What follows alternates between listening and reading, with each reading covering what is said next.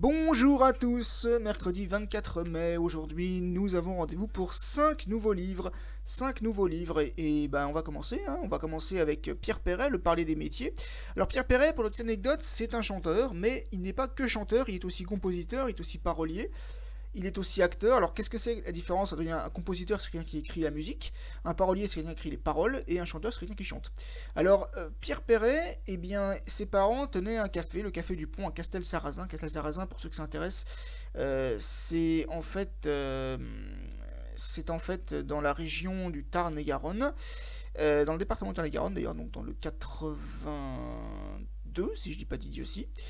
Et ensuite, oui c'est ça, et ensuite en fait ses parents donc euh, ont tenu un café du, euh, le Café du Pont, qui est d'ailleurs devenu un film sur sa vie, la vie de Pierre Perret.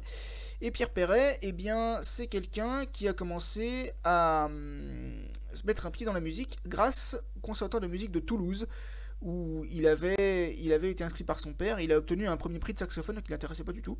Et c'est d'ailleurs lui qui a, qui a tenu, grâce à ses parents, puisque ses parents tenaient, tenaient ce café, c'est grâce à lui qu'on peut avoir le parler des métiers, donc tout le langage répertorié de différents métiers. Très intéressant comme, euh, comme livre, très très bien. Euh, voilà, Pierre Perret, donc, euh, qui, qui, était également un, un, ami intime de Paul Léoto. on passe maintenant on passe maintenant. On passe maintenant au livre numéro 107. Alors c'est un livre qui a adapté en film, mais pour une fois je vais dire du bien du film parce que je l'ai vu avec Alain Delon et sa fille Anne Mouchka, si je dis pas de bêtises. C'est le livre de Joseph Kessel, Le Lion. Alors le lion, en fait, de mémoire, c'est l'histoire d'un homme qui, si je crois, si j'en crois le film, s'appelle Julien, mais dans le livre il n'a pas de nom, et en fait, euh, ce qui se passe, c'est que c'est un roman qui est paru en 1958. Donc dans ce roman, le narrateur n'a pas de nom, et en fait, il visite un parc royal dans le Kilimanjaro, une réserve, et il tombe en fait sur la fille de l'administrateur. Donc la fille s'appelle Patricia, et donc l'administrateur s'appelle John. Patricia a 10 ans, donc euh, d'après sa mère Sibylle, Patricia serait l'amie d'un lion qui s'appelle King, parce que c'est un lion qu'elle aurait recueilli alors qu'il était encore un lionceau et qu'elle aurait soigné. Et puis un jour, King est retourné vivre parmi les siens. Et Patricia, chaque jour, a un rendez-vous, je dirais, quotidien avec lui. Donc ce qui se passe, c'est que voilà, c'est l'histoire donc euh, de, ce narrateur qui va découvrir l'amitié entre Patricia et le lion.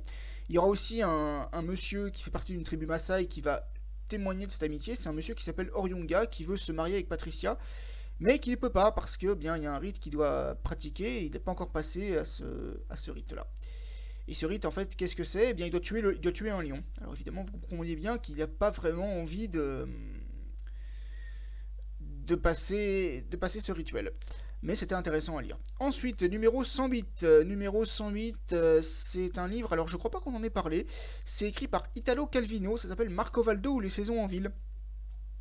Alors Marco Valdo ou les saisons en ville, en fait ça raconte l'histoire d'un monsieur qui, s'appelle Marco Valdo. Marco Valdo en fait il est manœuvre sur les chantiers, il habite au Brésil, il a je crois 6 enfants et l'histoire est divisée en 20 chapitres qui sont recoupés en saisons. Donc les chapitres 1, 5, 9, 13 et 17 parlent du printemps et donc ça fait printemps, été, automne, hiver, printemps, été, automne, hiver, ça recommence à chaque fois. Donc on a 20 aventures de Marco Valdo avec sa femme Domitille et ses enfants. C'était très intéressant, c'est très très sympa à lire. Ensuite, euh, le numéro 109, c'est un monsieur qui s'appelle Didier Liardet. Didier Liardet, en fait, il est historien spécialisé dans les séries télévisées. Et c'est un monsieur qui euh, a écrit un livre sur une série qui s'appelle Chapeau bottes de cuir, dont j'ai peut-être déjà parlé.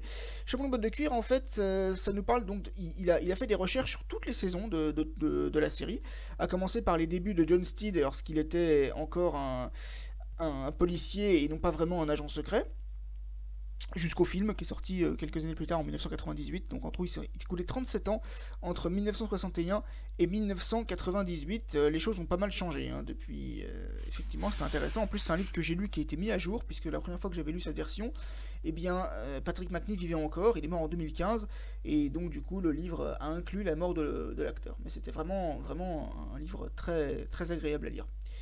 Et puis ça me rappelle des souvenirs d'enfance parce que je me souviens quand j'étais petit, j'avais une autre édition qui depuis était déchirée, donc je voulais avoir ma nouvelle édition. Euh, voilà, les pages tenaient pas très bien. Je me suis pas déchiré des livres.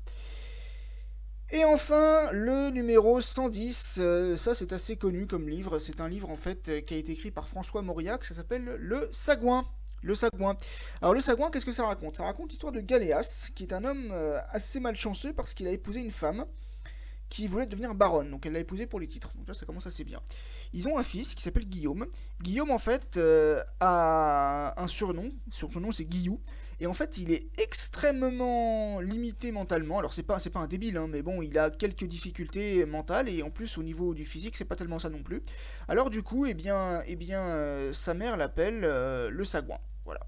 Sa mère l'appelle le sagouin et en fait euh, son père, bah son père en fait c'est pareil, il a aussi pas mal de problèmes d'intégration, mais il s'impose pas tellement vis-à-vis de sa femme et du coup ben le pauvre Guillaume il est pas tellement apprécié, il est apprécié uniquement de sa grand-mère et il est apprécié donc sa grand-mère paternelle hein, et il est apprécié uniquement de sa nourrice. Il faut savoir aussi une chose, c'est que il y a un passage qui m'a beaucoup bouleversé. Ce qui s'est passé, c'est qu'en fait, euh, à un moment donné, la mère de Guillaume veut l'instruire.